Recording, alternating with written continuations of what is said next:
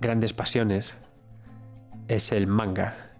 Me encanta el manga, no tanto el anime, pero sí leer, manga. Creo que me gustaba el manga incluso antes que, los videojuegos. Y uno de mis mangas favoritos de todos los tiempos, lo amo, es eh, Alita, Ángel de Combate, también llamado eh, Gum. Alita es un manga apasionante, protagonizado por un androide, por un robot con cuerpo humano, que vive su vida desde que es una adolescente y es encontrada en el patio de los desperdicios hasta que su vida avanza hacia determinados derroteros.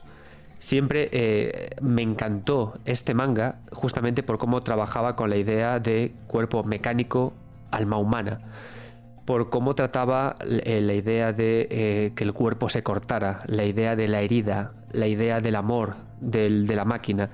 Y luego por algo que era muy guay, que me gustaba mucho y que siempre ronda la obra, esta obra y en general cualquier obra de, de androides, el concepto de que a veces el androide, por perseguir la humanidad, es mucho más humano que el humano, que él, por su naturaleza de humano, lo que hace es huir de su humanidad. Persiguiendo esa, esa idea, o queriendo profundizar en esa idea, es por lo que hoy vamos a hablar. Vamos a trabajar, vamos a charlar sobre robots y androides en videojuegos, para ver cómo esta humanidad se expresa también, se trabaja también con ella a nivel jugable, a nivel lúdico y con la paradoja de que exista un jugador, alguien que controla a ese robot que a la vez quiere ser un humano. Yo soy Adrián Suárez, esto es 9 bits y comienza el ratito de jugar.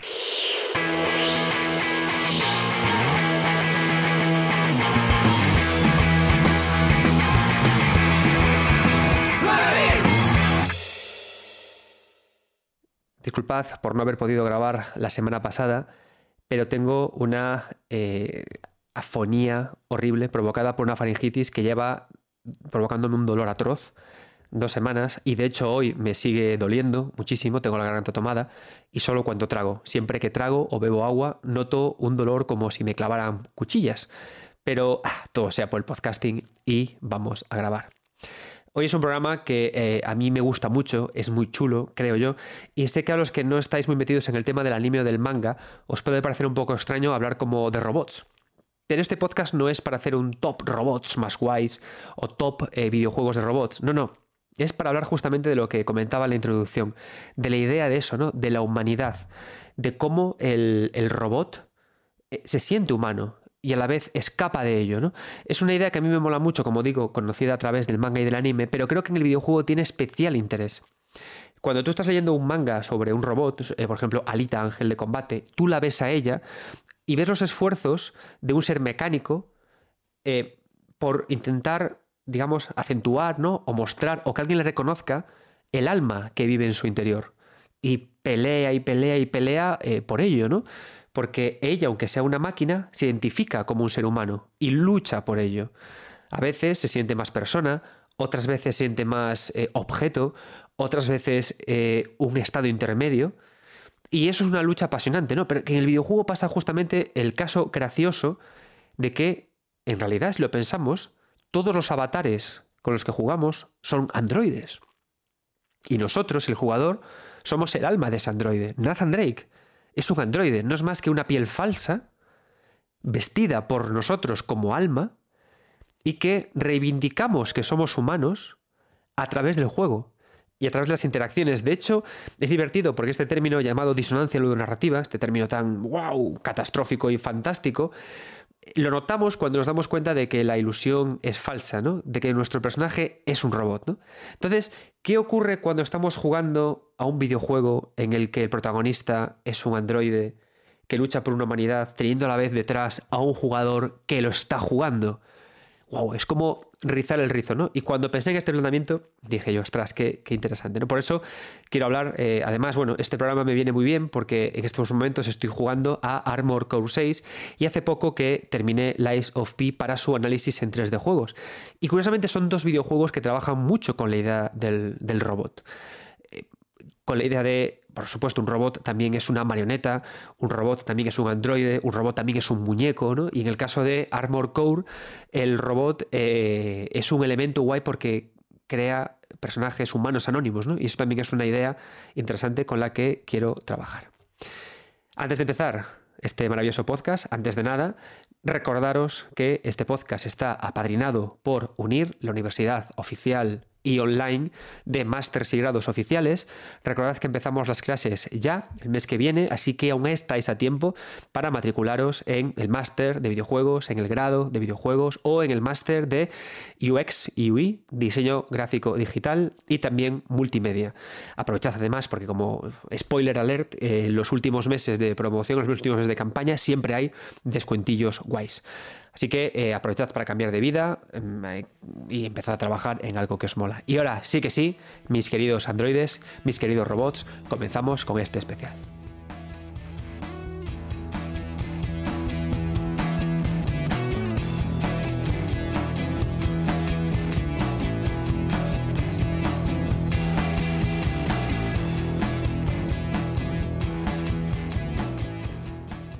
Empezamos este programa especial sobre robots y sobre androides con Armor Core 6. En primer lugar, muchas gracias a Bandai Namco por mandarme una copia de Armor Core 6 para poder analizarlo. Yo sé decir que es un título que me está gustando muchísimo y va fantástico en Steam Deck. Em, lo primero que, se ha, que se, ha, tratado cuando se habló de Armor Core 6 era compararlo siempre con un Souls. Y he de decir que es un juego absolutamente diferente a, a un Souls. Pero claro, cuando decimos que algo es muy diferente, es porque en realidad siempre tiene puntos en común que a la vez lo hacen, hace que los otros puntos que tiene lo hacen que se diferencie del material con el que se está comparando. Es un juego que es similar a, Dark Souls, por ejemplo, en su esquema de ataques, ¿no? En su esquema de acciones. Dos tipos de ataques, un botón de esquiva, ahí lo tenemos también, ¿no? Y luego también tiene una cuestión que a mí hace que me guste mucho el juego, que es. Em, y que se conecta con Dark Souls, que es la armadura, la idea de la armadura. Mirad, si por ejemplo imaginaos a Tom Cruise en El último Samurai, ¿no? Esta película que glorifica el corte de pelo de Tom Cruise y lo bien que se lo acondiciona, porque esa película es para ver el pelo de Tom Cruise, o sea, es, un actor importante en El último Samurai, todo el mundo va con casco que le protege la cara, él no, él lleva su pelo al aire, porque cuando tienes ese pelo, el pelo de Tom Cruise largo, no quieres. Si una flecha te va a atacar y, y, se va hacia otro lado porque no quiere mancharte ese pelo de sangre, ¿no? Entonces, cuando hay armaduras en películas como la de Tom Cruise, ¿qué ocurre? Que la armadura es un elemento que vuelve anónimo al que la viste en la mayor, parte de las ocasiones, ¿no? Entonces, ¿qué hace el último guerrero, el último samurái, como es Tom Cruise y, es el protagonista y le han pagado una pasta y no puede ser un personaje anónimo? Se retira el casco, de forma que la armadura deja de ser una armadura, deja de ser un elemento que vuelve anónimo al que la viste, para ser una vestimenta más. Si pensamos, por ejemplo, en Hirule Warriors, mejor dicho, en la era del apocalipsis, la era del cataclismo, ¿no? Este Musou que sale de Breath of the Wild, que no imagináis lo mucho que me costó jugar esa cosa. Em, y vemos a todos los guerreros que, aparecen en Girule, nos damos cuenta de que se le quita también el casco a, a, Link. ¿Por qué? De nuevo por lo mismo. Porque la armadura es un elemento que vuelve anónimo, ¿no? O sea, está pensada para eso, para que en una marea de guerreros, tú no sepas diferenciar a unos y a otros si sea una masa fuerte, una masa dura, ¿no? Entonces, ¿qué pasa? Yo siempre que veo que, se quita la careta a un guerrero de una, armadura y se le quita la máscara, digo, pues oye, yo qué sé, haber elegido otra vestimenta, ¿no? Porque pierde la gracia. Sin embargo, cuando estamos hablando de Dark Souls, mola mucho porque, si pensamos, por ejemplo, en Havel, Havel es el gran guerrero anónimo. A mí Havel es uno de los personajes que más me gustan de, de Dark Souls.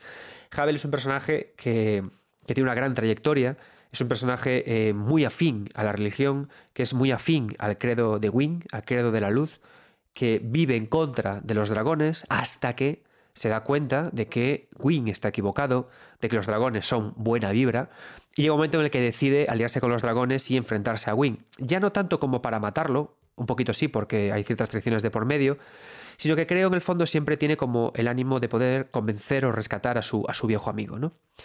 Lo que le pasa a Havel es que en esta, en esta eh, una vez que descubre que, que Wing es un poco cabroncete y que los dragones le han dicho, oye, mira, es que este, hasta te damos un colmillo nuestro para que lo uses como arma, para que veas la buena onda que tenemos, resulta que lo que hacen los secuaces de Wing es que cogen a Havel y lo esconden, ¿no? En un torreón.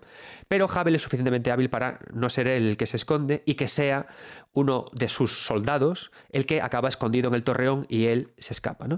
Esto lleva a, Dark Souls, a en Dark Souls 2 o en Dark Souls 3, encontrarnos a muchos guerreros vestidos con la armadura de Havel. ¿Por qué? Porque convierten a Havel en un ser anónimo, en una voluntad, en una, en una reivindicación del amor por el dragón, más bien del darse cuenta del amor por el dragón. Por eso nos encontramos también a este personaje en, la, en Dark Souls 3, en el, en el pico del archidragón, a este darse cuenta de que eh, el dios, el dios que se supone que debemos, en el que debemos creer, es un error y que la naturaleza y que las criaturas del mundo son los auténticos dioses. ¿no? Entonces, esa es la figura que vemos de Havel y eso es lo interesante de su armadura. Eh, Havel al principio no aparece como un guerrero más de una gran horda. No, no. Él, su armadura directamente lo convierte eh, eh, en una voluntad, en un ente. Havel no tiene rostro, ¿no? Y esa es la gracia eh, al final de los guerreros de Dark Souls, ¿no? Esa idea de que, de que no son una persona, son su lore, son su voluntad, son su voz. Por eso nunca veremos a Havel sin casco, ¿no? Pero además de eso, claro, ¿qué pasa? Que eso hace que en Dark Souls 3 eso tenga todo mucho más sentido. Porque Havel al, quitar, al no quitarse el casco y a ponerse los otros, es como que su voluntad y su, y su misión y su, y su voz crece y crece y crece y se expande y se expande y se expande y Havel al final somos todos. Una idea, por supuesto, muy similar a V de Vendetta, del gran Alan Moore en su manga, horrible película, magnífico cómic, en la que todo el mundo se viste con esta armadura, con esta careta de, de, V, para ser todos una misma masa, ser todos una misma voz y quitarnos el individuo de en medio. Havel, eh, eh, en este momento, de esta forma, como muchos personajes de Dark Souls, funciona como un robot. Porque, ¿qué es en realidad un robot? La figura de un robot a nivel narrativo, a nivel de lo que estamos contando. Es un ente que pierde su individualidad, que pierde su humanidad, para convertirse en un objeto, en un útil, ¿no? en, una, en un algo más. ¿Qué ocurre? Que, que, que lo interesante es que es imposible desprendernos totalmente de nuestra parte humana, aunque nos convirtamos en útiles. Y lo interesante al final siempre es ese elemento intermedio, ¿no? Al final, ¿por qué tú buscas a Havel? O al final, ¿por qué sufres por Havel? No por su voluntad, sino porque te das cuenta de que en su misión, en su carrera, en su, en su obsesión, en, su, la traición que le cometieron, sigue habiendo una persona que sufre y que lo pasa mal. Porque por, mucha, por, por, muy fuerte que sea la voluntad del más fiero de los guerreros, siempre hay un niño ahí dentro que quiere ser abrazado y que sufre. Y Havel siempre está sufriendo como otros tantos guerreros de Dark Souls. Esa idea está también en, Armor Core y por eso me encanta el juego y la idea del robot. Volviendo a Armor Core y de nuevo, tranquilos, no haré spoilers. Nosotros manejamos a un personaje, a un personaje al que se le desproviene, se le quita su nombre, se le arrebata. Trabaja, se trabaja siempre con nombres en clave: Cuervo, Raven, un número. Y él no habla. En los primeros momentos de la aventura, no habla. No le vemos el rostro al piloto de nuestro Armor Core, de nuestro gran robot. Y en todo momento existe un operador que se dirige a ti, que se dirige a él, ¿no? Todo el tiempo constante. Oye, eh, eres un individuo, eh, haz cosas, trabaja, pero nunca se escucha la voz del personaje interior, ¿no? Se supone que nosotros somos ese operador, eh, la persona que lo, que lo avatariza. Pero lo interesante de Armor Core es cómo trabaja con la idea de que el, el ser humano, el que está en el interior de la máquina, no es más que el combustible, no es más que el carburante, no es más que mueve lo que mueve lo importante, ¿no? al armatroste, a la armadura que está detrás, ¿no? Y eso es una idea muy potente porque el tono de Armor Core es un tono eh, hipercapitalista, es un tono en el que las corporaciones, como puede pasar por ejemplo en Cyberpunk, las corporaciones lo han conquistado absolutamente todo. ¿Qué pasa cuando las, las corporaciones lo conquistan todo? Que dejamos de ser individuos y no somos más que números, que, culos sentados en sofás machacando datos y en personas útiles para, fines. ¿no? Entonces, claro, cuando de repente nosotros en Armor Core nos vestimos con nuestra armadura, somos como un poco ese Havel, pero incluso sin romanticismo, porque ya no hay un dios contra el que luchamos, sino que el dios, ese dios falso, ya ha triunfado. Y nosotros luchamos para, para mayor gloria de él, dentro de nuestra armadura de Armor Core. Y lo, lo simpático es una cosa que el juego hace, que a mí me hace mucha gracia, es que al principio tú empiezas ofreciéndote al mejor postor, empiezas ofreciéndote a luchar contra un determinado equipo de resistencia, pero eres tan deshumanizado que cuando ese equipo de resistencia te pide ayuda, aceptas. Y, y es más, te ven tan poco individuo y tan artefacto, tan cosa, que este equipo de resistencia te pide ayuda como si tal cosa, de Wenry, adelante, ¿no? Y avanzas, ¿no? Entonces me gusta mucho en Armor Core cómo ocurre justamente eso, ¿no? La idea de que la armadura deshumaniza, pero en contraposición con Dark Souls, ¿qué ocurre cuando hay una voluntad que cumplir, hay una voluntad que seguir e, y, inspira a otros y cuando no la hay y eres totalmente un útil? ¿No? O sea, fijaos qué interesante, ¿no? Y, en las dos partes es lo mismo, porque el, robot con el que empezamos en Armor Core es muy parecido a la armadura de Havel. Pero hay algo más. Cuando estás jugando en Dark Souls, y empiezas desnudo tu mundo, empiezas con tu cuerpo, ves además eh, como hueco las heridas que hay en tu piel, ¿no? las llagas que cubren tu rostro, las llagas que cubren tu cuerpo, tú te ves como humano en realidad, ¿no? Es decir, cuanto más hueco eres en Dark Souls, más humano te acabas viendo, porque al final ser humano es sufrir, ser humano es el dolor, ser humano es la sangre, es el pus, es la llaga, ¿no? Vemos a alguien menos humano cuando su rostro es perfecto, ¿no? De hecho, los androides de, Cyberpunk, o, en general, ¿no? ¿Por qué nos hacemos androides? ¿no? Para buscar la perfección ¿no? del rostro, ¿no? no nunca ser viejo. Sin embargo, lo, lo humano es justamente ser un hueco asqueroso. ¿Y qué hacemos a medida que avanzamos en la aventura? Nos cubrimos cada vez con armaduras más y más gruesas, ¿no? ¿Por qué? Para vestirnos como robots, ¿no? Para olvidar esa humanidad, para convertirnos en artefactos mortales totales. Y esto es más simpático cuando hablamos de juegos como Destiny, ¿no? En los que las armaduras tienen todavía un cariz más robótico. Pero, ¿qué pasa? Que igualmente cuando estamos convirtiéndonos en Dark Souls, en un robot, vistiéndonos armaduras, o incluso en Destiny, lo que ocurre es que estamos siempre apuntando hacia una build. Es decir, estamos apuntando a nuestra clase de fuerza mezclada con oscuridad para manejar bien una alabarda, ¿no? Entonces, ¿qué ocurre? Que aunque nos vistamos de forma anónima con esta armadura, convirtiéndonos en robots, seguimos teniendo identidad y seguimos siendo individuos gracias a nuestra jugabilidad. Pero ¿qué ocurre en Armored Core? Que eso no, no juegas de esa forma y por eso es tan distinto a Dark Souls. Lo que ocurre en Armored Core es que tienes ante cada boss que cambiar por él que cambiar por la corporación, que cambiar tu build al completo para ser más efectivo contra el enemigo que tienes. Eres 100% un útil. No hay humanidad totalmente, en, no hay para nada humanidad en Armor Core. Eres totalmente una máquina que se maneja. Y el juego no para de recordártelo y de deshumanizarte. Y hay una gran tristeza ahí.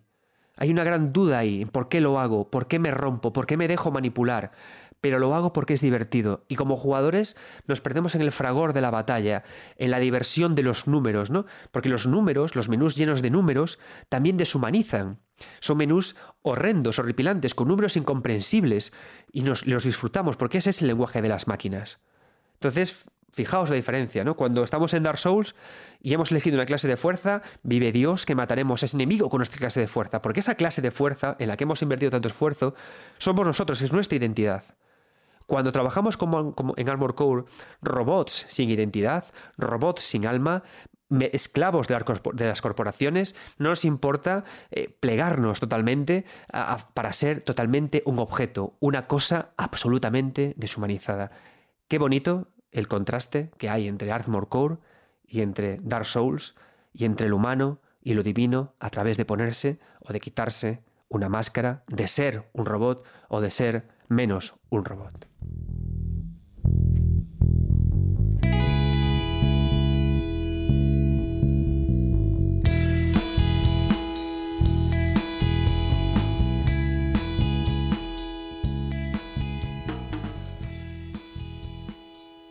Seguimos hablando de robots, de androides, y eh, vamos a dar paso con ello al primer invitado de la velada, que no es Pablo de Cuadro, un tipo que yo honestamente me reconozco como fan de su trabajo. Él hace collage para publicidad y os recomiendo que lo busquéis en Instagram, en su perfil arroba de cuadro, eh, T-H-E cuadro.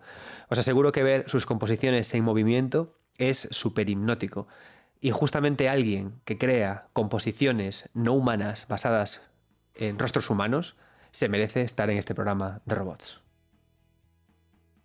Hola, ¿qué tal? Eh, bueno, me llamo, me llamo Pablo, me dedico al, al collage, hago collage para publicidad y, moda principalmente. Y bueno, estoy muy agradecido de, que Adrián me haya dejado como este ratito para, para participar en su podcast porque llevo siendo fan de Adrián eh, desde hace muchos años, cuando, cuando descubrí Bloodborne por primera vez, que yo no conocía, no conocía ni a Hidetaka Miyazaki ni, ni a From Software, ni, ni tenía ni idea de, cómo era el lenguaje de, estos videojuegos. Y cada vez que terminaba una zona y, derrotaba al, boss de, allí, iba corriendo a internet y buscaba los, los artículos de Adrián para, para, que me dijeran qué era lo que, lo que había vivido. Y bueno, gracias a él era como que ya no solo entendí el lenguaje de este tipo de juegos, sino de, de otros muchos por, por sus libros y, y sus artículos y su podcast, así que muchas gracias Adrián. Puso, puso Adrián en, Twitter la, pregunta que suele poner de, de, spoiler de su, de su, podcast y en este caso era cuál era tu, máquina o, robot favoritos. Yo cuando, cuando leí ese, ese tweet, lo primero que pensé era en, en Nier Automata. Porque claro, digo, más, más androides y más, más robots que, que hay y pensando un, poco más, enseguida pensé en, Pascal. Para mí, Nier Automata es uno de, mis juegos favoritos porque en, los colas que, hago yo utilizo a una persona de, protagonista y alrededor de esta mm, todo lo que le rodea en el sentido de, distintas caras o distintos recortes de, su ropa porque me gusta representar eh, las distintas caras que tenemos en, nuestra vida, ¿no? cuando estamos con nosotros mismos, igual somos una persona que, distinta que cuando estamos con nuestros amigos o cuando estás en, una entrevista de, trabajo y, y, todo eso forma, forma parte de ti. Entonces para mí mmm, Nier Automata mm, tenía como todos estos matices y todas estas caras dentro de, un juego, ¿no? Porque ya el mismo juego dentro de él tiene como muchos tipos de jugabilidad eh, tan pronto es un matamarcianos como un juego en, dos dimensiones, como, como, muchas cosas. Es un juego habilidad, también en, en la música tiene muchos tipos de, de, canciones distintas para situaciones distintas. En la narrativa de que a veces es, es muy serio y a veces es absurdo con, con este humor que, que, tiene. Y también en, en personajes, ¿no? Hay, hay muchos personajes y hay muchos puntos de vista que tú controlas.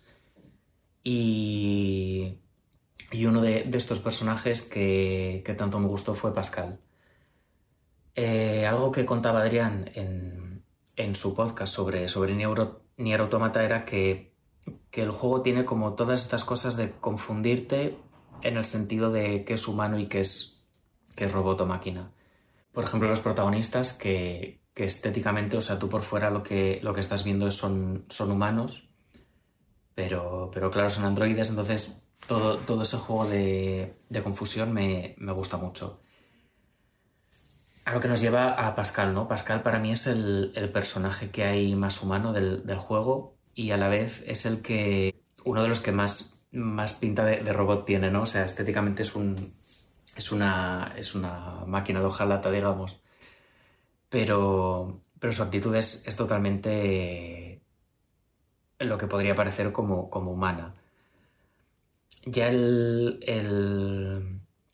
el, parque de atracciones supone como, un corte en el, tipo de, de, escenarios que te vas encontrando, ¿no? Como en este territorio tan desértico, de repente encuentras el parque de atracciones con, máquinas que, imitan a los humanos y, estás como, como, un poco reticente. Entonces cuando, cuando llegas a la aldea, mm, Chubby sigue, sigue un poco reticente, pero aún así sigue siendo un abrazo para mí. La, aldea de Pascal es como, como, como eso, como, un remanso de paz en el, que, en el que puedes relajarte. Dentro de esta, de esta mezcla que tiene Pascal en sí, hay, hay algo que es como muy humano, ¿no? que, es, que es esa forma de, vivir como con esperanza dentro de, las circunstancias que, que, tienen y de intentar enseñar a los demás a vivir con esa, con esa esperanza y con esa forma de, de ver la vida. Em, ya metiéndome en, terreno de spoilers, la parte final de, Pascal es, mi favorita, aunque, aunque sea muy triste, y es por. porque siento como esta mezcla de, parte humana con parte robot más, más directa, ¿no? Él, ante la situación que están viviendo, tiene enseña a los, a los niños de la aldea lo que es el miedo, ¿no? Porque él piensa que así, de esta manera, serán mucho más cuidadosos. Y lo que genera es, es todo lo contrario, ¿no? Es como que, a ellos les desborda y, y sale, sale muy mal.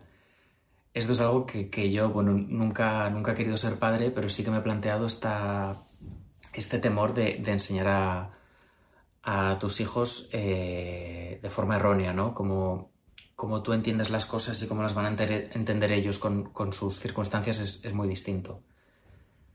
Entonces, Pascal, cuando, cuando llegan a, la, esa parte final y se encuentran con, con todas las consecuencias, le supone un, trauma tremendo. El, hecho de que sea un trauma ya es algo como, muy humano.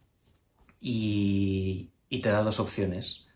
Por un lado te pide que, o bien le mates, que el, que el verbo matar y el, y el, el ser matado es, es, algo, es algo humano. Y la otra opción que te da es que le, que borres la memoria. El tema de, borrar la memoria es algo mm, totalmente robótico, ¿no? Tú, no tienes un, botón que conscientemente aprietes y, borres recuerdos que, no quieres recordar. Entonces, me gusta mucho como, esa dicotomía de, está actuando como un humano, pero, pero realmente es una máquina y tienes, y tienes, y te, da mucha pena hacer tanto una opción como, como la otra es, es, son horribles, pero, pero es parte de, esta historia. Entonces, es, yo creo que es mi, personaje favorito del juego y, nada, esta es mi, aportación.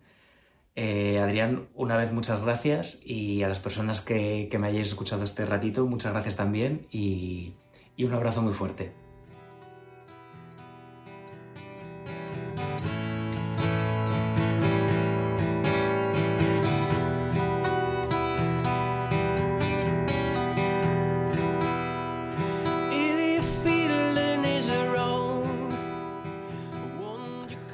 Muchas gracias de cuadro y por favor no dejéis de seguirle porque, como digo, sus vídeos montando collage son hipnóticos.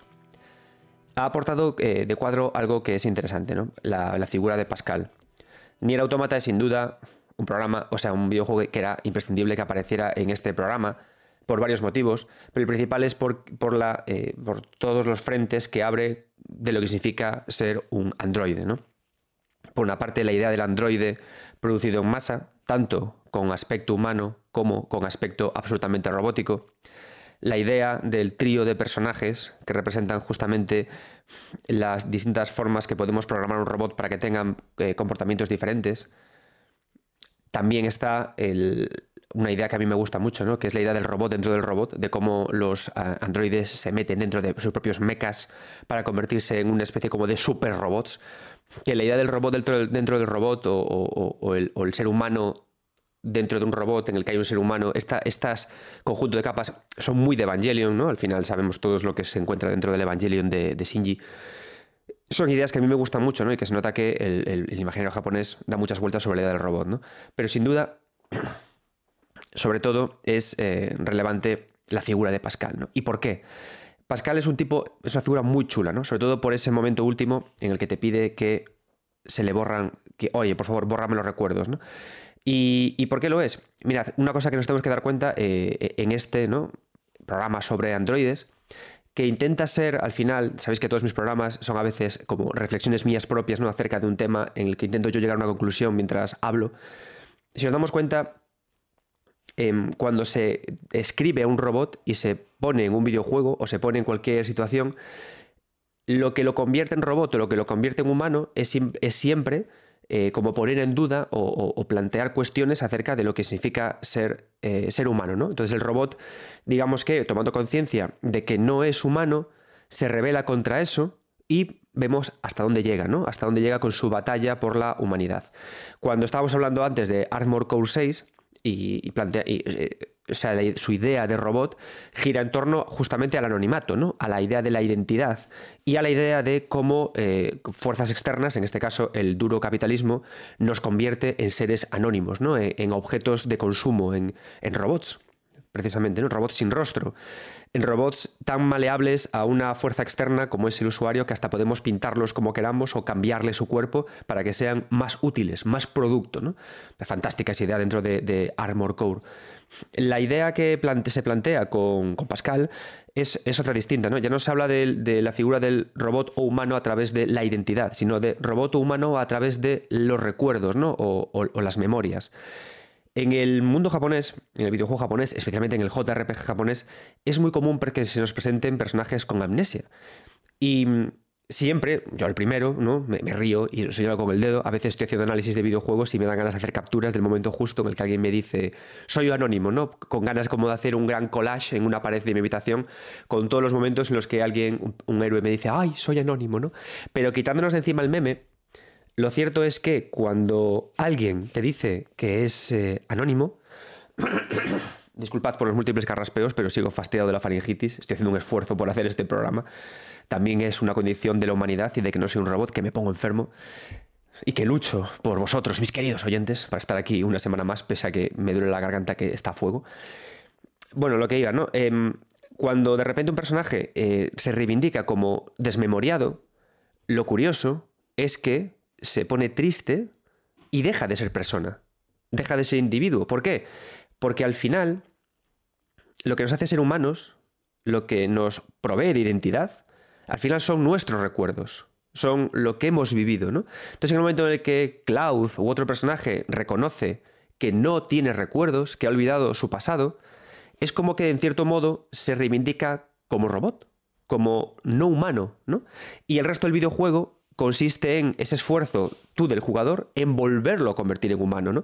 Y ahí es interesante la, idea del jugador como, como sí que, como persona, como sí que persona que tiene recuerdos, ¿no? Como persona con un punto de vista, que a través de su propia humanidad real, cárnica, le está dando todo el tiempo inputs para ayudarlo a volver a ser humano, ¿no? Como para que ese personaje que controla se convierta también en jugador, también en humano, ¿no? Y esa es la parte bonita al final de la amnesia.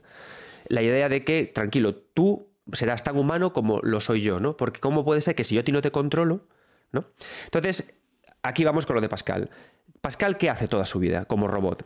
Pascal es guay porque intenta convertir a, la, gente que, la gente que vive con él en la aldea y los quiere convertir en humanos a través de darles recuerdos, a través de inyectarles ética, valores, ideas, sentido de la propiedad, ¿no? Les, les mete todo el tiempo recuerdos bonitos, ¿no? Recuerdos de la familia, recuerdos de estar juntos, recuerdos de quién es un niño y de quién no, tucutú, tucutú, tucutú, ¿no? ¿Y qué ocurre?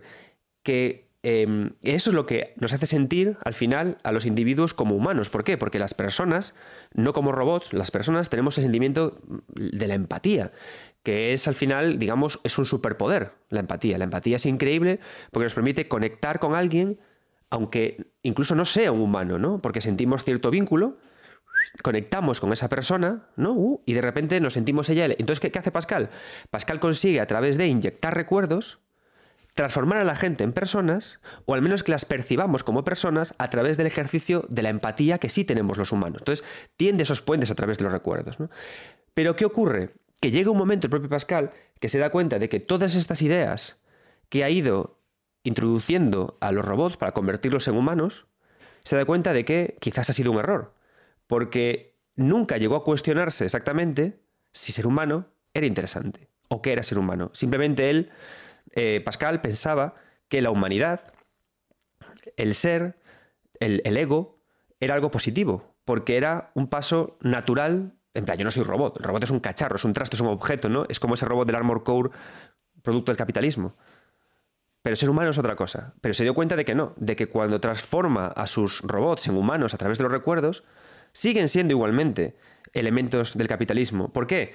Porque ellos intentan juntarse de nuevo en una masa homogénea, en una secta, en un concepto, en una idea, para luego acabar destruyéndose. Entonces, claro, ahí se da cuenta de que al final robot y humano son ideas muy parecidas, que, aportar humanidad a, alguien no lo salva, solo lo hace distinto, de una naturaleza diferente, y entonces él mismo decide dejar atrás su humanidad, dejar de querer considerarse persona, y en lugar de pedirte que lo mates o lo que sea, te dice que le borres sus recuerdos. ¿Para qué? Para volver al estado máquina, para volver al estado no empático, y reivindicando algo de las máquinas, que es el reseteo, que es una opción que no tenemos los humanos. Los humanos estamos condenados por nuestros recuerdos, estamos anclados por las memorias, es decir, somos quienes somos por nuestros recuerdos, pero es a pesar de lo que queramos. Simplemente comemos recuerdos, nos, causan traumas e igualmente avanzamos. Y eso es lo que nos hace ser personas, es lo que nos hace al final ser diferentes. ¿no? El dolor del recuerdo es lo que nos hace ser individuos. Y cuando de repente Pascal se da cuenta que los recuerdos implican tanto dolor, tanto mal, tanto sufrimiento, cuando se da cuenta Pascal que lo primero que hace el ser humano al congregarse e inventar fuego es matarse con ese fuego, dice, bórrame los recuerdos, quiero volver a ser un cenicero, quiero volver a ser un pisapapel. ¿no? Entonces ahí está también ¿no? el robot como parte del recuerdo a través de Nier Automata. Gracias de cuadro por inspirarme en este instante. Y seguimos, vamos a hablar ahora de Pinocho.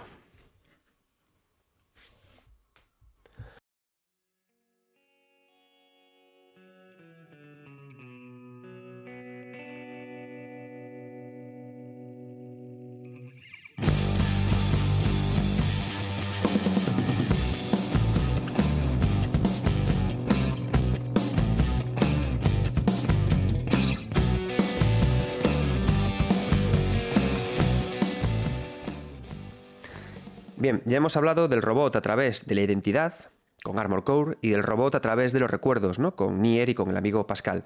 Ahora quiero hablar de Lies of P. No os preocupéis, no os voy a hacer tampoco spoilers de, Lies of P, de este Souls-like de Round Age y de NeoWith, que está, creo que, funcionando bien en ventas. Tenéis un análisis en el canal, en, los eh, capítulos de podcast sobre este juego.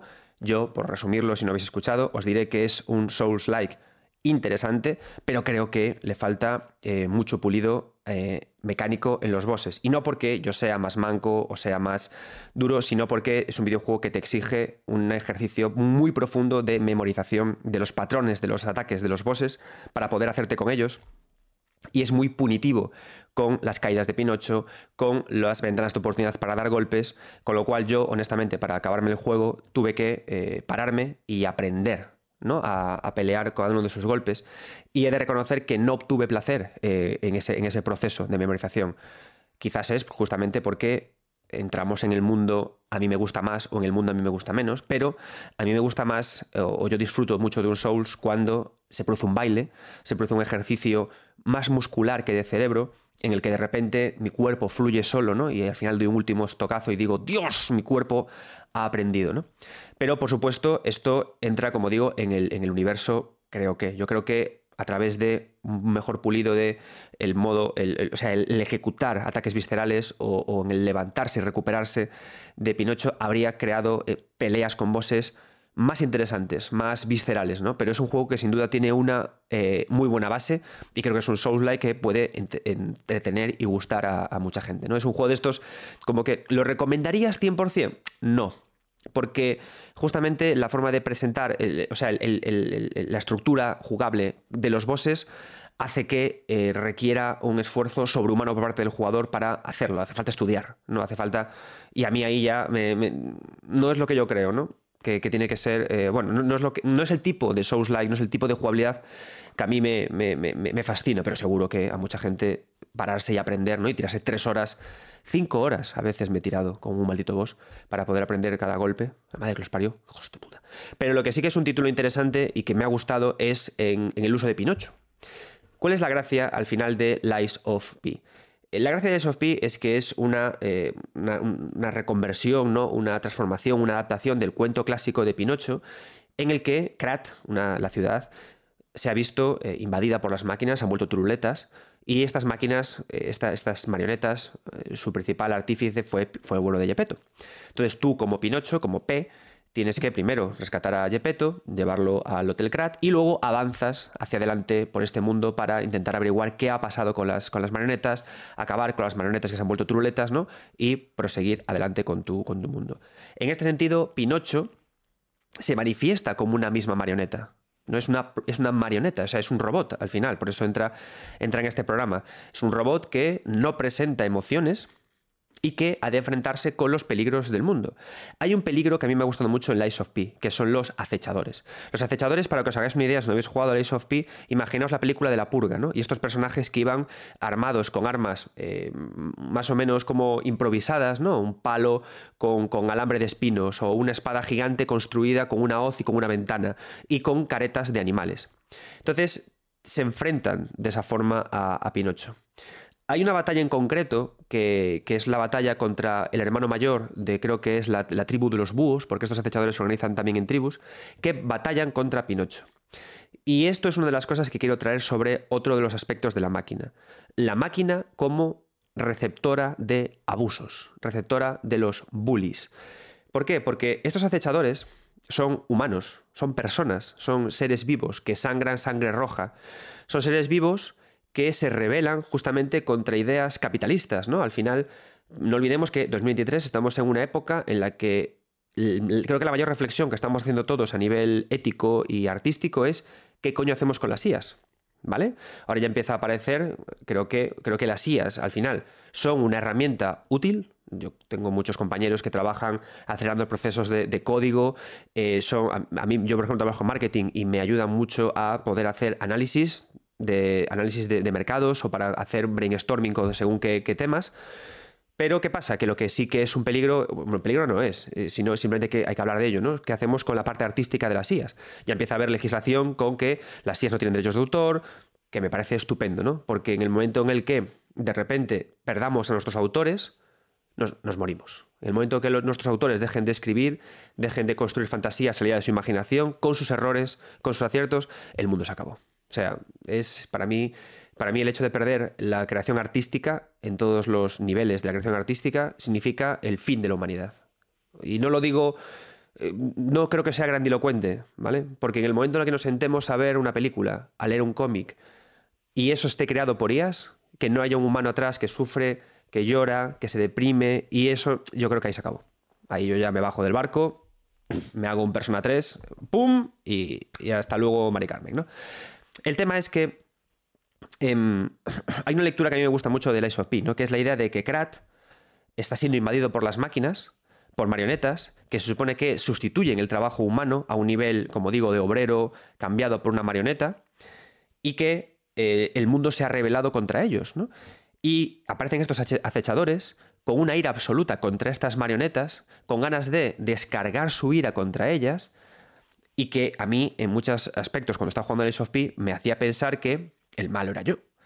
Porque es cierto, el malo son las marionetas. Porque lo que representa el Ace of P es justamente eso, ¿no? Que las máquinas, las marionetas, han sustituido al humano en su trabajo de su sudor. Entonces, ¿qué ocurre? Que esto convierte al ser humano en un monstruo. Por eso los acechadores de of P se visten con estas máscaras monstruosas y escogen las armas más terroríficas que pueda haber, ¿no? En el tramo en el que nos adentramos, en la, fase de los búhos, eh, a, Pinocho le hacen muchas preguntas. Le dice, ahí aparecen unos acechadores que le dicen, oye, alíate con nosotros contra los búhos. Pero lo están manipulando, lo están, lo están puteando al estilo en el que Suneo y Gigante pueden putear a Novita, ¿no? lo manipulan. Luego de repente le hacen más preguntas todo el tiempo y el juego te bombardea con preguntas cuyas respuestas no conoces, ¿no? Hay un grado de incertidumbre súper alto. Hasta hay un vendedor que te dice, págame y le digo a los búhos que estás de nuestro lado. Entonces, claro, tú como máquina estás todo el tiempo, tío, no me estáis abusando de mí, estáis haciéndome chantaje emocional, chantaje psicológico, ¿no? Y luego de repente llegas al enfrentamiento con los búhos y aparecen ellos con un ataúd en el que aparece escrito en el ataúd mentiroso.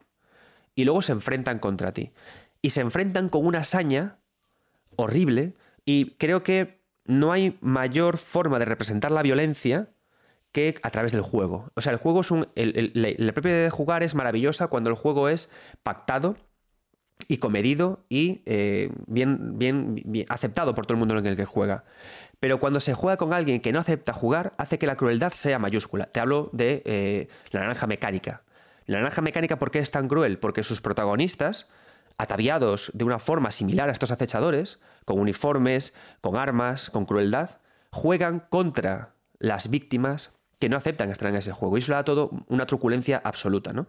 Entonces, cuando llega Pinocho, esta máquina, representando justamente al robot que robó el trabajo, que robó la identidad, porque una cosa que hay que tener clara es que trabajar no es solo trabajar, trabajar te da eh, identidad. Trabajar te hace ser obrero, trabajar te hace ser autor, trabajar te hace, te da identidad, ¿no? Y aparecen estos humanos que, desprovistos de su humanidad, se visten con caretas de animales porque deciden ser animales violentos, cargan contra Pinocho y lo hacen a través de un juego. Primero aparece el, gran, el hermano, el gran enemigo de, de este nivel. Y a medida que va bajando su vida, aparecen uno a uno el resto de sus colaboradores. Y cuando estás a punto de matar a estos colaboradores, vuelven a escaparse. Y cuando estás ya a punto de acabar con el hermano, vuelven a aparecer todos a la vez, ¿no? Entonces están jugando contigo en un juego cruel todos miran cuando no están peleando contigo cómo sufres contra este, este, gran hermano, ¿no? Este, este, hermano, este, esta figura demoníaca tan fuerte, ¿no? Y poco a poco te van machacando, te golpean, te golpean. Y entonces eso hace que, tú manejando a Pinocho, y esta es la parte que a mí más me gustó del SOP, la, la parte en la que yo reivindico el trabajo del SOP, los jefes es cierto que no me han gustado, pero sí que tiene estas ideas tan interesantes, te sientes como, como mal, ¿no? Porque están descargando una ira que tú comprendes. Hostia, es un mundo en el que ha sido, sustituido el trabajo por las máquinas. Es un mundo que está viviendo una rebelión que es comprensible. Es un mundo que eh, al despojar al ser humano de su trabajo, el ser humano se convierte en un, monstruo. ¿Por qué? Porque ha perdido su identidad. Como la máquina de Armor Core es anónima y hasta reivindica la pérdida de sus recuerdos como humano para volver a convertirse en bestia, ¿no? Y es decir, al final el ser humano desea convertirse en una bestia anónima, en un robot también, como el propio Pi. Y le pegan, y le pegan, y le pegan. Entonces, claro, mola esta sensación porque tú sabes que estás luchando contra algo que en realidad estás a favor de los otros que te están pegando. Pero a la vez es muy cruel porque tú no tienes la culpa, ¿no? Y estás aquí para ayudar a Gepetto. Fijaos, ¿no? En esta construcción tan interesante de, cómo se usa el robot con el bully. Y el juego tiene un momento muy bonito, Ice of Pi, balsámico, que también es una idea que me ha gustado mucho, y es que Tú a medida que juegas en esta búsqueda de no saber si eres un humano o eres un robot, ¿no? Puedes encontrarte vinilos, vinilos. Y al llegar a Krat y al reproducirlos en el tocadiscos, te dicen que ganas humanidad. Y te preguntas, ¿esto para qué vale? Pues resulta que hay un gato que cuanto más humanidad tengas, más te quiere. ¿Y cuál es lo divertido de esta idea? Que el gato tiene cara de animal. Como cara de animal, tiene los acechadores.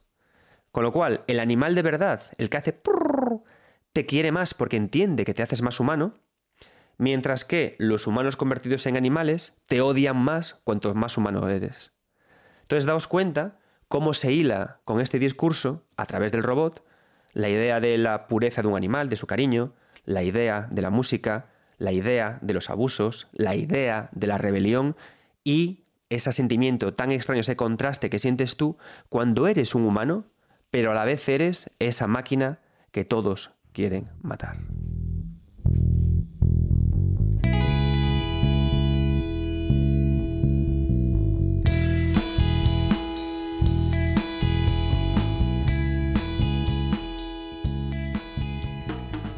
Seguimos. Bueno, que sepáis que me ha hecho gracia que justamente en el paso de grabar el anterior corte hablando del Ace of P y este momento eh, que voy a, del que voy a hablar ahora, se ha publicado que han publicado un parche para nerfear bueno, para quitarle un poquito de vida a los bosses, pero sobre todo para que sea más fácil eh, romperles la postura y más fácil estunearlos. Con lo cual, las quejas que hemos dado algunos analistas que han jugado al juego parece ser que tenían cierto sentido y cierta coherencia. Y me alegro porque creo que la Ice of P tiene cosas tan chulas como las que he contado y honestamente me gustaría que mucha más gente lo disfrutara por lo bueno en lugar de eh, tener que quedarse contra 5 horas de voz por culpa de problemitas que podrían ser mejores para que fuera el juego, creo, ya no más fácil, que eso da igual, no importa sea algo fácil o difícil, sino que sea más placentero, ¿no? Creo que el placer, aunque claro, es lo de siempre, el placer cada uno lo enfocamos de forma diferente, ¿no? Pero bueno, que el Ice parece que está poniéndose sabroso. Seguimos hablando ahora y vamos a traer a un buen amigo de esta casa, a Germán Valle del canal Arquipartidas, que nos va a hablar de el amor en los tiempos del robot. Germán, muchas gracias por aceptar la invitación de esta casa. Hola, muy buenas Adrián y todos los oyentes de 9 bits. Muchas gracias por invitarme de nuevo al podcast para hablar sobre cuál es mi androide favorito en un videojuego. Pues es nada más y nada menos que Sid o IRI en inglés, que es la inteligencia artificial de la nave Normandía en Mass Effect. Y uno de los motivos es que, bueno, para empezar, la actriz que le pone voz al, androide o a la inteligencia artificial antes de que tenga forma física es Tricia Helfer, que es la actriz de otro robot que me gusta muchísimo, que es Caprica 6 en la serie Battlestar Galactica, que para mí es mi serie favorita, sin ningún tipo de dudas. Entonces, esta inteligencia artificial te acompaña desde cierto momento de la aventura en que lo instalan en tu nave, en toda la saga llevas la misma nave, y hay un momento, pues eso, que pasa a ser como un control adicional que tiene un sistema de defensa integrado que aparte conversa contigo y conversa también con Joker, que es el piloto de la Normandía. En un primer momento, la relación entre ellos es un poco mala, porque Joker es como que tiene a la nave en, mucha estima, es como su bebé y lo cuida mucho. Y no lleva muy bien que hayan metido una inteligencia artificial que habla con él, que le dice cómo tiene que proceder. Entonces tienen un poquito ahí de, de piques graciosos. Poco a poco, igual que las relaciones de tu personaje en Mass Effect con toda la tripulación mejoran y llegan a límites insospechados, la relación entre ellos dos, entre Joker y Sid, también va a mejorar llegando al punto de que ves que empiezan a llevarse muy bien y que poco a poco parece que hay cierto interés entre conocerse mejor entre ellos Llega un punto en la trilogía en que recuperas un cuerpo físico de, un droide que lo tienes en estudios en la nave y lo que hace Sid es transferirse a este cuerpo para poderse mover libremente dentro de un espacio, dentro de un espacio acotado a, los límites que tiene la, nave, ¿no? Nunca puede ir más allá, pero puede acompañarte en las misiones y a partir de ese momento, pues claro, la relación entre Joker y Sid también va a mejorar. Porque ya no es solo una voz que le acompaña, es también un cuerpo con el que puede hablar y puede dialogar y se generan como nuevas posibilidades entre ellos. Joker además tiene una dolencia física, no me acuerdo exactamente qué es, pero es creo que tiene los huesos muy frágiles, no se puede mover mucho, se fatiga. Y Sid, incluso cuando haces ciertas misiones en la ciudadela, que es como un hub al que siempre acudes, Sid le acompaña, le, se ofrece a ayudarle a moverse por ahí. Entonces eh, tiene una relación mucho más estrecha que no es, no es solo pilotar la nave. Y vas viendo cómo va creciendo un cariño entre ellos, incluso la propia inteligencia artificial ya física te llega a preguntar pues cuestiones muy, muy interesantes, las típicas de toda la ciencia ficción, cuando están relacionadas con robots, sobre qué es estar vivo o los sentimientos que tienen los humanos, y llega a cuestionarte sobre el amor, porque nota que Joker está empezando a tener esa afectividad hacia ella y ella quiere corresponderle y no sabe cómo. Entonces, una cosa que me gusta mucho de la ciencia ficción cuando hay robots es que siempre tienen cuestiones sobre qué significa estar vivo o cuál es el propósito de la vida, que son preguntas que nos hacemos todos, pero siempre nos permite verlos con cierta distancia cuando lo vemos en cuerpos de personajes robóticos. En este caso, otra cosa que me gusta mucho es que no es simplemente un robot o un androide. Como Sid es la voz de la nave, en cierta forma, es como si esos espacios que llegas a querer y a interiorizar de un modo muy especial, porque tienes mucha relación con ese entorno, con esa nave, con los diferentes sitios donde la tripulación está y la relación que estableces con ellos, es como que todo ese espacio, toda esa construcción cobra forma física y te acompaña.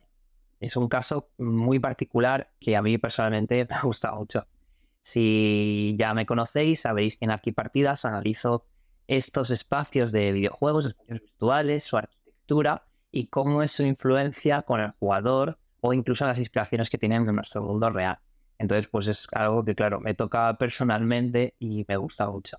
Además, quería aprovechar para deciros que si ya me conocéis de Arquipartidas, actualmente voy a estar trabajando también en el desarrollo de un videojuego en el estudio Night Council y estamos desarrollando Dark Atlas, Inferno. Y yo me voy a dedicar personalmente a ayudarles en la creación de niveles pues buscando referencias arquitectónicas, ayudándoles a decir la escala que tienen que tener los edificios, incluso a bocetar algunos espacios para que luego los level designers lo puedan crear.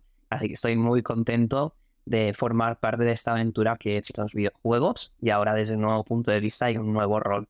Así que muchas gracias por escucharme, espero que sigáis disfrutando de este programa de 9 bits y que os gusten mis fricadas sobre arquitectura.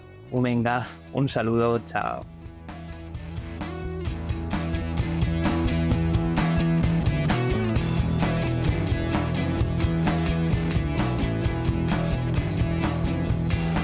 Muchas gracias Germán por tu aportación y que sirve para poder introducir un tema guay, que es el robot y, el amor.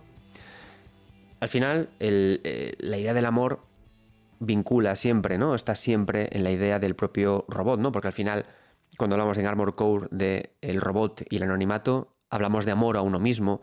Cuando hablamos del robot y los recuerdos, hablamos de amor a lo que hemos vivido y a la gente que hemos conocido. Y en este caso hablamos directamente del, amor de pareja. ¿no?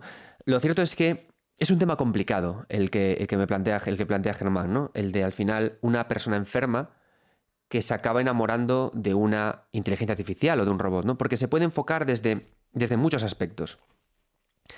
Por una parte, y creo que es el más interesante, el más bonito, es la idea de que eh, al final lo que más nos identifica como humanos es el dolor, es la muerte, es el sudor, es la sangre, es el pus, es la tristeza, es la depresión. Es decir, todos esos sentimientos y emociones son unos de los cuales digamos que las máquinas se libran.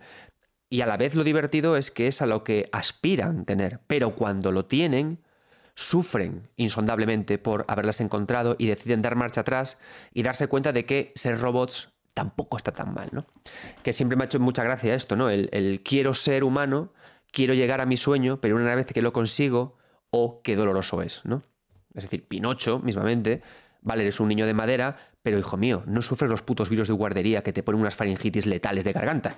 ¿Sabes? Tampoco está tan mal ser un muñeco de madera. No te acerques al fuego y vas, vas tirando, vas apañando, niño mío.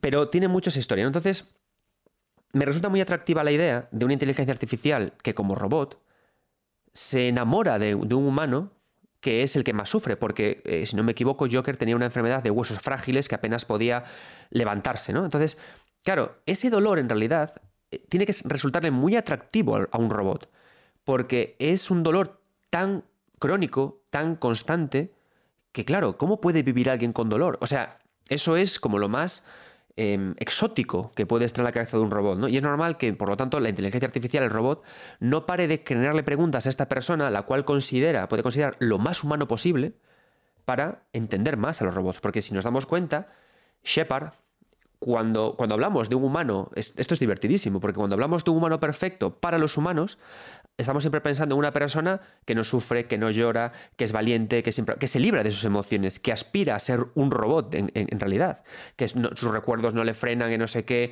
que lucha por un objetivo a tope. Es decir, eh, curiosamente, el, el humano perfecto es el humano duro, es el héroe, es una máquina. Pero el humano perfecto para un robot es el que sufre, porque es el que tiene el conocimiento de lo que es ser humano en realidad, ¿no? Es, esta dicotomía también está en Mass Effect, ¿no? Y también está en las lecturas sobre robots que podemos tener, ¿no? Eso está interesante por una parte, ¿no? Y le da profundidad al propio robot. Le hace que tenga sentido, que se enamore de una máquina. Pero también tiene otra lectura, ¿no? Que es una lectura que es mucho más dura, que es que eh, Joker, como persona, además de con el dolor, se identifica con el amor. ¿Por qué? Porque no hay vector de dolor más fuerte que el amor. O sea, yo en mi vida nunca he sufrido más que por amor, ni por una enfermedad, y mira que estuve una vez a punto de morirme por una enfermedad hepática jodida eh, y cosas así, pero lo, por lo que más he sufrido siempre yo es por amor. Creo que todos estamos aquí, no es ninguna cursilería en realidad, ¿no? Y, y de hecho, si me voy ahora a ponerme un poco, un, poco, un poco loco, pero cuando hablamos de Interstellar y hablamos de Kingdom Hearts, hay una cosa muy chula sobre el amor, que el amor en realidad es como el superpoder que tenemos los humanos junto con la empatía, porque el amor es en realidad una conexión, es un puente, es, o sea, nosotros podemos conectarnos con personas a través de lo que las queremos o a través de lo que las odiamos por haberlas querido, ¿no? Y siempre están en nuestra cabeza y volvemos a ellas una y otra vez, ¿no? Y eso es lo que habla Interstellar y lo que habla Kingdom Hearts, porque no nos vamos a engañar. Interstellar no es más que un live action de Kingdom Hearts, sin, sin tantas llaves espada, pero un poco, un poco lo mismo, ¿no?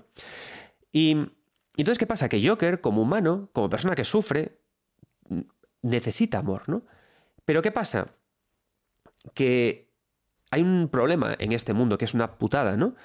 Que, es, complicado o que sabemos que, es más difícil amar a alguien que sufre, es muy difícil amar a alguien triste, es muy difícil amar a alguien enfermo.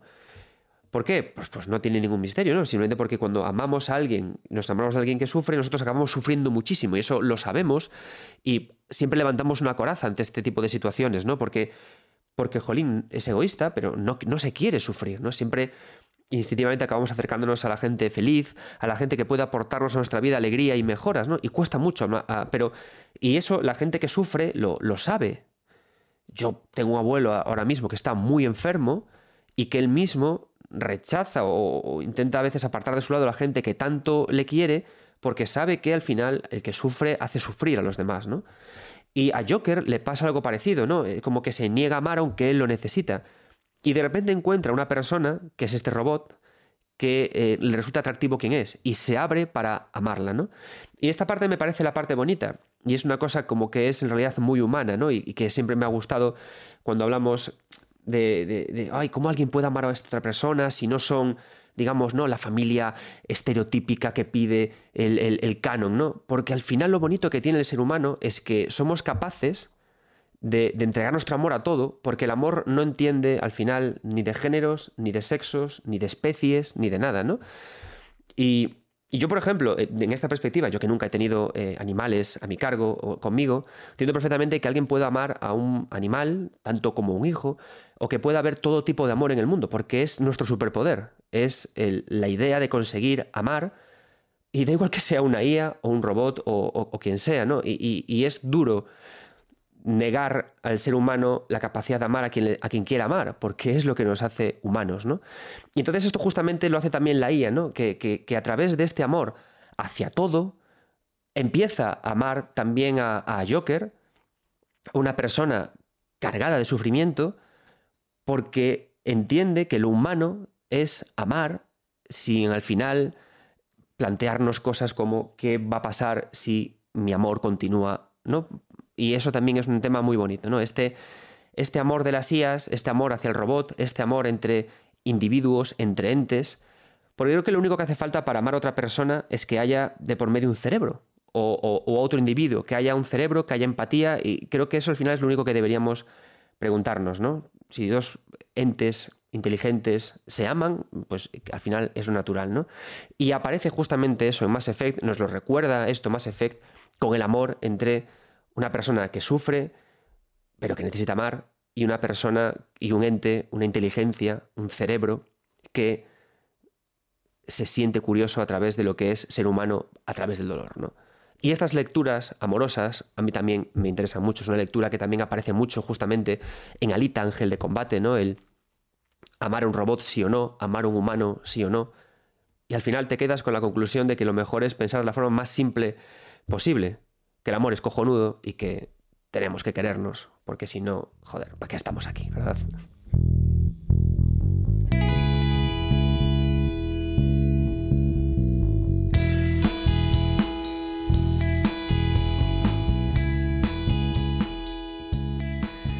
Vamos a dar paso a David. Podéis seguirlo en Twitter con arroba mrsigSEGV, un nick facilito, que es, eh, trabaja como Junior Game Dev en Cadness Games y nos va a hablar de uno de sus robots favoritos. Adelante David y muchas gracias por aceptar la invitación de este programa. Hola, muy buenas, me llamo David, soy programador y actualmente estoy trabajando en Cadness Game Studios haciendo porting de jueguitos para todas las plataformas. En redes me podéis encontrar como Mr. Sixer y bueno, pues alguna cosita interesante pongo de vez en cuando. En cuanto vi el post de Adrián sobre qué, qué robot era nuestro preferido, a mí me vino a la cabeza Clank. Allá por 2002, con una Play 2 recién estrenada, vino mi mejor amigo y dijo, bueno, esto lo tienes que jugar, está genial. Y nada, y desde entonces no me he perdido ninguna, ninguna aventura de este, de este par. Mm, su relación es, muy bonita y tanto si se llevan bien como mal se nota también en las mecánicas como cuando te separan y te falta cuando vas con clan la fuerza de Ratchet o cuando vas con Ratchet pues todos los gadgets de, de clan para mí son de los mejores juegos de plataformas que, que hay súper recomendado un saludo muchas gracias David por tu aportación Está guay también la idea de, de Ratchet y Clank, ¿no? Ratchet y Clank, porque va mucho con la idea que hablaba antes, ¿no? Al final, la amistad es también un, tipo de amor. Y, aunque pueda parecer ¿no? que Ratchet y Clank no tienen ese sentido, en ningún, ningún momento no es profundo, pero lo cierto es que al final Ratchet acepta amar a, a Clank como un amigo, ¿no? Y mola porque todo esto viene a través de eso, de la empatía, ¿no? De que al final, cuando estás mucho tiempo con lo que sea, acabas queriéndolo sin preguntarte al final cuál es la pátina que lo recubre, ¿no? Y eso es lo que acaba al final transformando al robot en un humano, ¿no? La visión de la persona que lo quiere. Y justamente esa visión de quien te quiere, esa empatía, ese puente que tendemos hacia la máquina, es al final lo que acaba dándole su identidad y lo que acaba dándole los recuerdos que convierten a la máquina en un humano. Y eso hace que mole mucho cómo funciona la idea de Ratchet Clank, la idea del amor y la idea de los robots y las personas. Muchas gracias, David, porque además esta idea de, Clank y la idea de los recuerdos y la idea de quién soy y también la idea de jugar contra la máquina que me presentó el Ice of P me da para hablar de uno de mis robots favoritos y que creo que es el, uno de los favoritos de todos, que es nada más y nada menos que GLaDOS, ¿no? el robot inteligencia artificial que existe en Portal. Está muy guay la construcción de Portal 1 y de Portal 2. Portal 1 y 2 son dos videojuegos que hay que jugar. ¿no? Creo que ya lo había comentado una vez en un podcast, que uno de los momentos más bonitos que tuve como profesor fue cuando eh, pude dar una, sesión de 5 horas explicando la evolución del videojuego, explicando cómo crece el videojuego a nivel mecánico, a nivel de narrativas. Porque a mí sí una cosa que me gusta mucho enseñar. Yo yo no soy desarrollador, yo tengo mucho pudor a dar clases de videojuegos porque yo no sé diseñar, yo no sé desarrollar, yo únicamente sé análisis. Es mi trabajo hacer análisis, ¿no? Entonces a mí me gusta mucho cuando puedo juntarme con desarrolladores o con diseñadores y enseñar lo único que humildemente, que humildemente hacer, que es eh, aprender a analizar, ¿no? Entonces, a mí me gusta eh, coger a desarrolladores y diseñadores, enseñarles a analizar, ¿no? A ver, a entender, para que ellos luego, sobre todo, de nuevo un humilde deseo, que tengan ideas. ¿Por qué? Porque yo una cosa que, creo siempre es que nuestro papel como divulgadores, como analistas, es justamente ponerle nombres a los procesos creativos de los creadores, porque ellos no tienen por qué saber ponerles nombres. Nosotros les ponemos nombres, los, eh, los separamos, los convertimos en moléculas fácilmente comprensibles para que los, que los desarrolladores que vienen después puedan leer sobre ello tener una reflexión, además de nosotros como jugadores, y luego crear cosas nuevas, ¿no? Entonces a mí me gusta, yo cuando a mí me llaman para dar clase de videojuegos, siempre, da clase de narrativa, yo, no, no, no, yo no, he hecho narrativas todavía. En el momento en el que alguno de vosotros oyentes me llame un día y me diga, oye Adrián, ¿y si nos ayudas a nuestro estudio a hacer una narrativa? Y la haga, cosa que estaría guay, entonces sí que me animaría a dar clases sobre narrativas, pero mientras tanto no. Únicamente me gusta dar clases sobre análisis, comprensión y crear ideas en torno a ello, ¿no?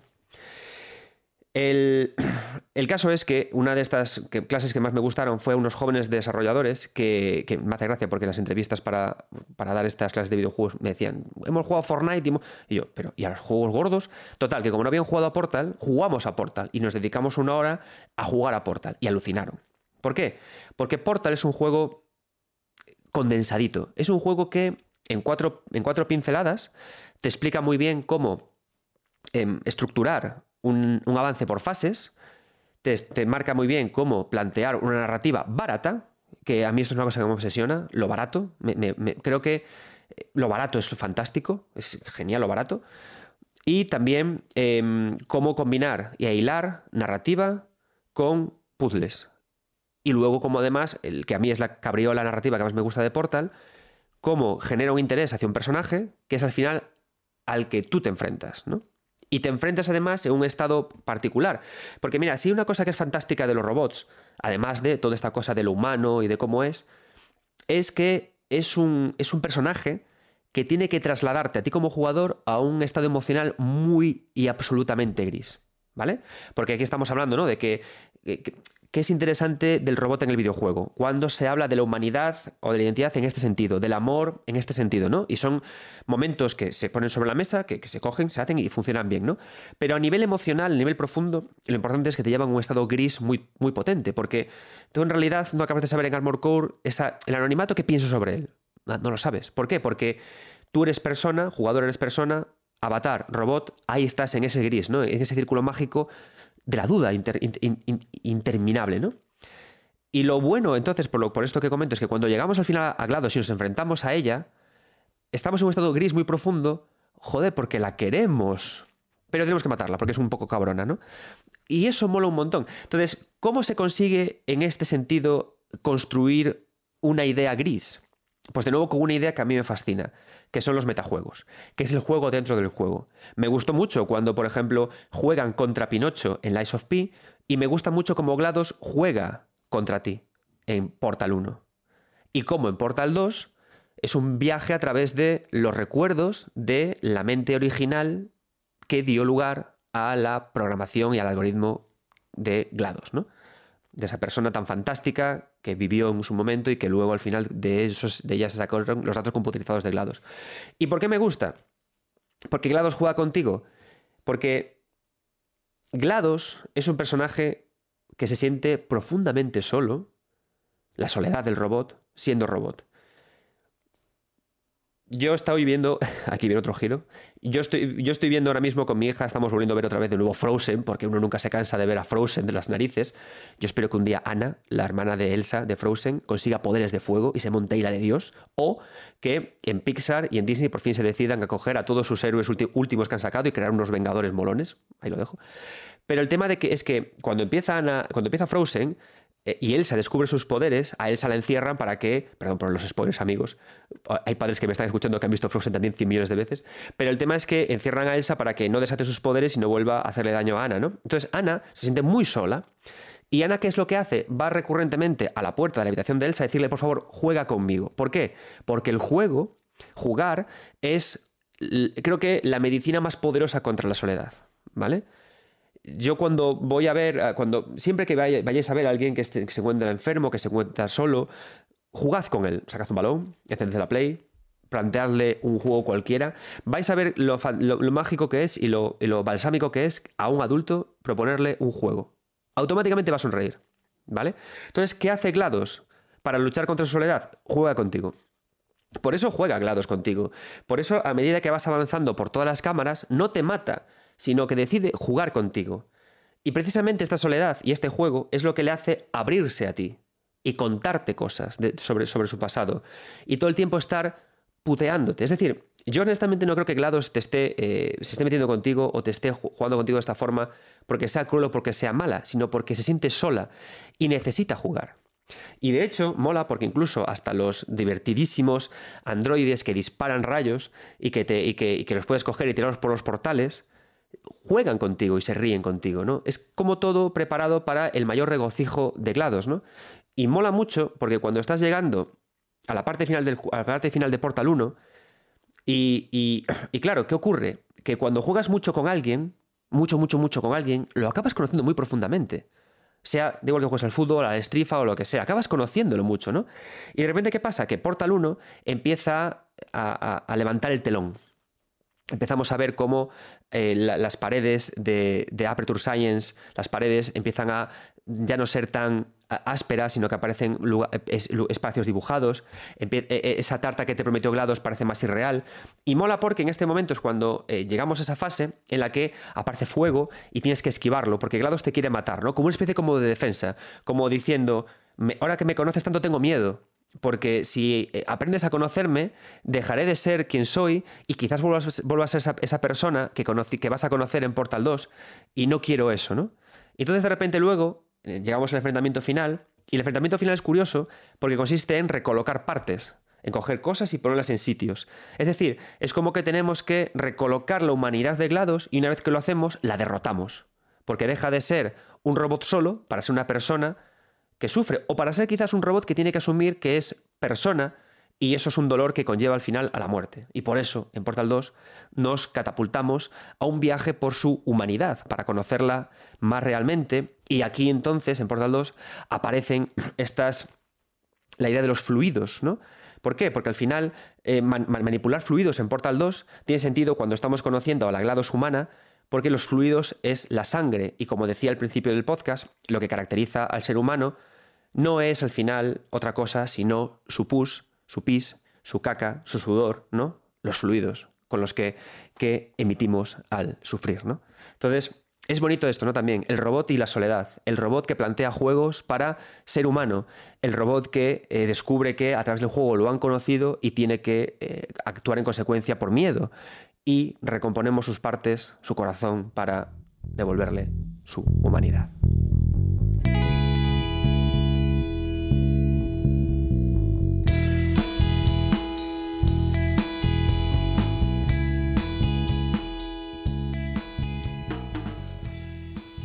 espero que estéis disfrutando de este podcast.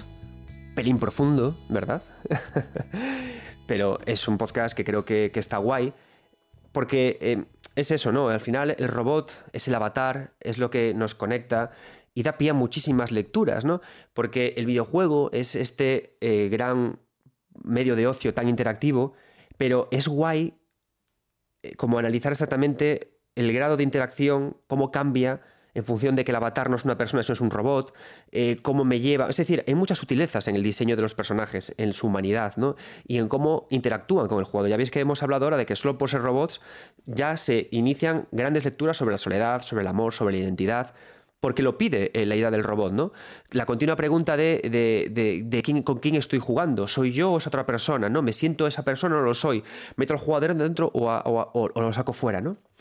Estamos ya en la recta final de este podcast y no podía dejar de hablar del robot como juguete, ¿vale? Porque es también una parte muy importante, ¿no? La idea del robot como juguete, como, como acto cómico, como acto lúdico, como acto manipulable. Em, a mí una cosa que me fascina de, de lo japonés y esto que voy a contar ahora lo vi en la serie documental fantástica The Toys That Made Us, en el capítulo dedicado a Transformers. Comento esta, digamos, esta base de mi bibliografía, porque siendo honestos, o sea, cuando escribí el libro he soñado que soñaba, sí que siento que revisé que esto era auténtico y es cierto, pero bueno, lo dejo así para que podáis revisarlo y también para que conozcáis mis fuentes y, ya está.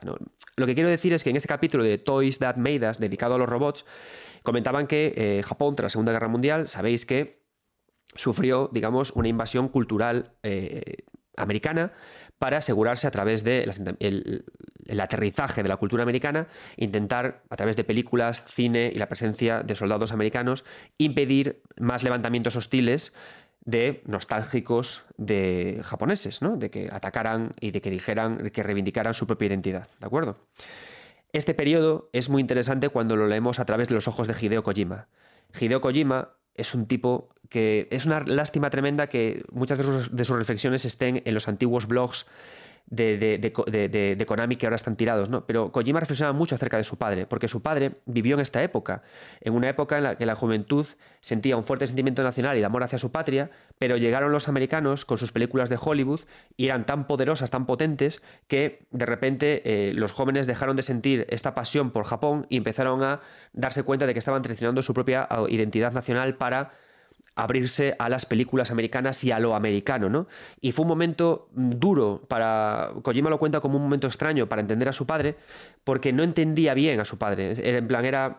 Tú viviste la época de las bombas, eras un niño, pero de repente vienen los americanos y como que les perdonas. Y precisamente por esto, al final, siempre la obra de Kojima es una tensión muy grande entre entender, o sea, siempre es en plan, ¿qué es la guerra? cómo encaja aquí la familia, a quién debo creer y que al final todos están equivocados, ¿no? Que es la gran. y que todo es un bucle, ¿no? Entonces, es muy interesante esto, ¿no? La cosa es que Japón vivía una época de tremenda pobreza y los soldados americanos, al parecer, abastecían de alimentos a Japón en forma de latas.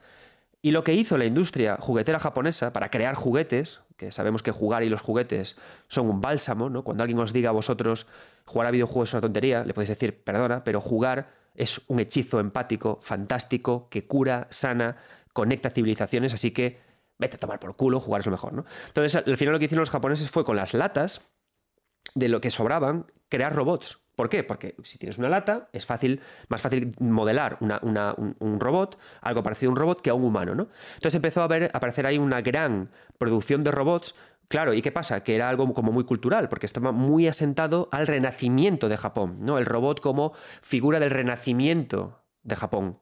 Por eso tiene esa vinculación al final el robot con Japón, ¿no? ¿Y qué pasa? Que por eso precisamente se le tiene tanto cariño al robot, tiene esas implicaciones tan bélicas, el robot, y también esas implicaciones tan humanas, porque al final estos robots, pensad que son, eran, venían de latas con las que la gente se alimentaba cuando pasaba hambre, pero provenían de los soldados americanos que te habían arrebatado la identidad y servían para que los niños del mañana jugasen. O sea que fijaos, ¿no? Esa tensión tan impactante, al final, si lo pensamos, de esos robots originales de lata, que luego poco a poco fueron evolucionando. Y además el robot, llegado de este punto, encajó muy bien con la idea del manga y de los ovas, porque al final, ¿qué pasaba cuando. ¿Qué pasaba? Que al final Japón, fijándose en, en Disney y con la enseñanza de Osamu Tezuka, ¿Qué ocurría? Que decían, joder, nosotros que también queremos crear películas de animación, pero tenemos un problema, no tenemos dinero para hacer una animación muy rica, una animación compleja, con lo cual hacían animación limitada ¿Y qué hacían? En lugar de mucho movimiento, hacían muchos primerísimos primeros planos y mucha introspección, con lo cual el robot venía bien de nuevo, porque eh, un primerísimo primer plano poco animado encaja bien con la idea de un robot, porque un robot es una máquina que no, no suda, no parpadea, y me permite meterle de fondo los pensamientos profundos de quien lo pilota, ¿no? Con lo cual vino muy bien, y eso hizo que siguiera creciendo y creciendo y creciendo, ¿no? Entonces, ¿qué pasa? Que aquí esto, esto sirve para poder poner, igual quizás en antecedentes, todo lo que hemos hablado en este programa, ¿no? La idea de Nier, la idea de Armor Core y por qué esta extraña relación con el robot que puede tener Japón, ¿no? Y también, además, luego, por supuesto, ¿qué ocurre? Que eh, al final una cosa preciosa que tiene el videojuego es que, eh, aunque hablemos de videojuego japonés o videojuego americano, en realidad todo es una gran hibridación, todo es una gran mezcla, ¿no?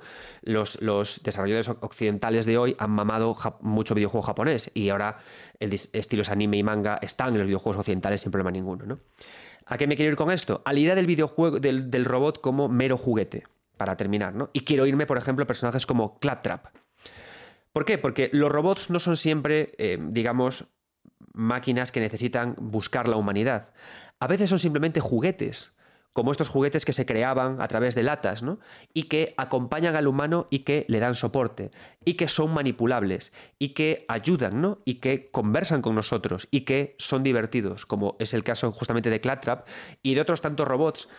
Pero lo divertido es que al final, como somos humanos, acabamos generando empatía con ellos. Y este hechizo empático esta magia del ser humano, del amor, que es nuestro superpoder, al final acaba consiguiendo que hasta personajes que son juguetes como Claptrap acaben siendo individuos y acabémosles cogiendo cariño y queramos pintarlos y que vengan con nosotros a todas partes. Porque es la misma ley que rige el motivo por el cual Andy le dio vida a Woody y le dio vida al bono de Buzz Lightyear, porque sí, también me como muchas veces toda la saga Toy Story. Y Nada más, quería terminar con esta reflexión sobre el robot como juguete y sobre el motivo japonés del robot para poder llegar a la conclusión de este programa que espero que os haya gustado.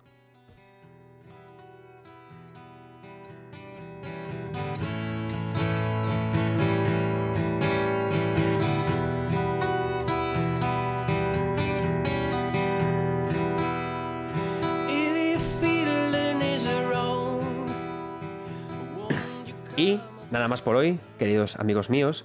Solo quiero deciros que em, he anunciado mi nuevo libro, que, no, que es eh, Los secretos de Hirule, más allá de The Legend of Zelda, en los que cojo todo el lore, desde Skyward Sword hasta Tears of the Kingdom, así soy de Masoka, y lo hilo en una única historia cargada de emoción, cargada de ilusión y cargada de muchísimo lore de Legend of Zelda. Es un marrón de cojones porque en principio el libro iba a ser solo de Breath of the Wild y de Tears of the Kingdom, pero dije, ¿por qué en vez de hacer un libro de 200 páginas no hacemos uno de 500? A tomar por saco.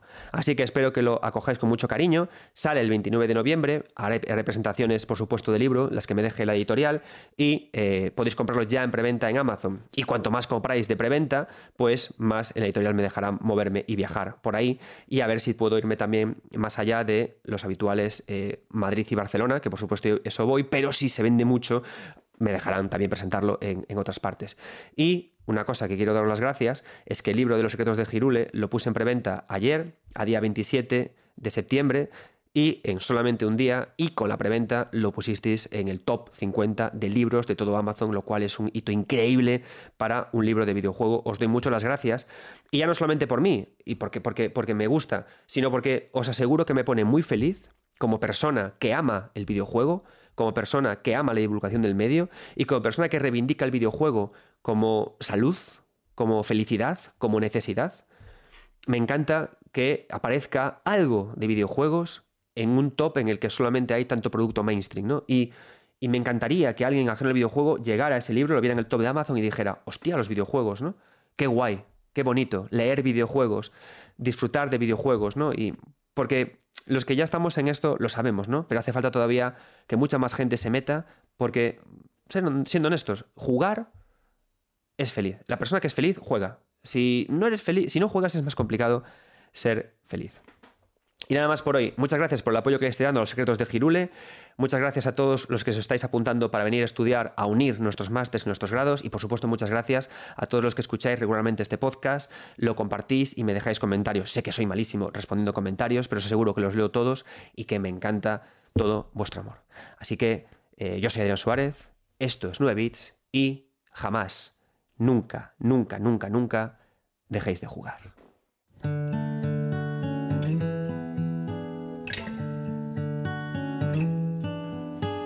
Lonely child with a lonely heart. Don't be scared, there's lights in the dark.